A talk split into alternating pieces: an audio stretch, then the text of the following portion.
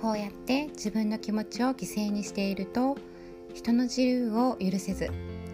どうして自分ばっかりという気持ちになりむしろこちらの方が自己中心的な感情に陥ったりするんです。方や自分の思いに忠実になっていくと自分も自分の思いのままにやっているのだからあなたもどうぞという気持ちになれたりするんですね。自分の心が満たされているので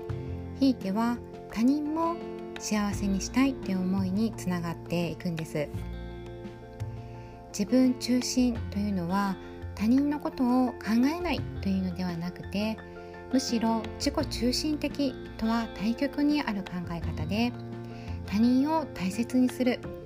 そして自分を大切にするということに他ならならないんですね。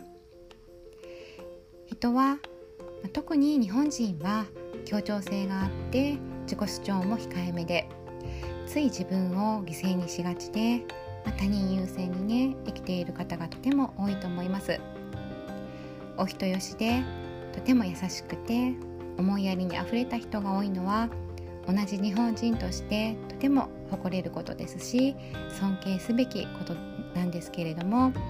このように他人の意思に合わせて生きていると自分がわからないとね自分を見失ってしまうばかりではなくて自分自身の気持ちさえわからなくなってしまうものなんです。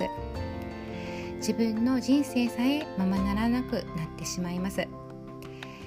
ですので自己中心とは思わずにあなたがどうしたいのかどう感じるのかを常にご自分に聞いてみてください。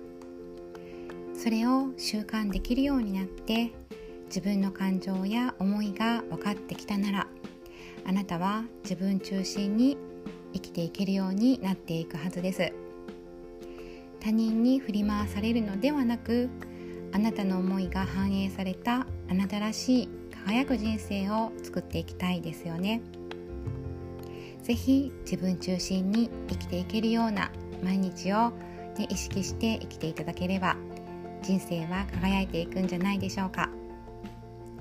はい、えー、最後までお聴きくださりありがとうございます。すべての方々が自分らしい生き方を謳歌できる時代だと思います。誰もがこうなりたいと思えば何にでもなれる幸せになれると思います。この音声での出会いで皆様や大切なお子様そして私にとりましても未来を少しずつ変えていける出来事となりますようにもし何か少しでもお役に立ててましたらフォローやいいねコメントをいただけるととても嬉しいですありがとうございました。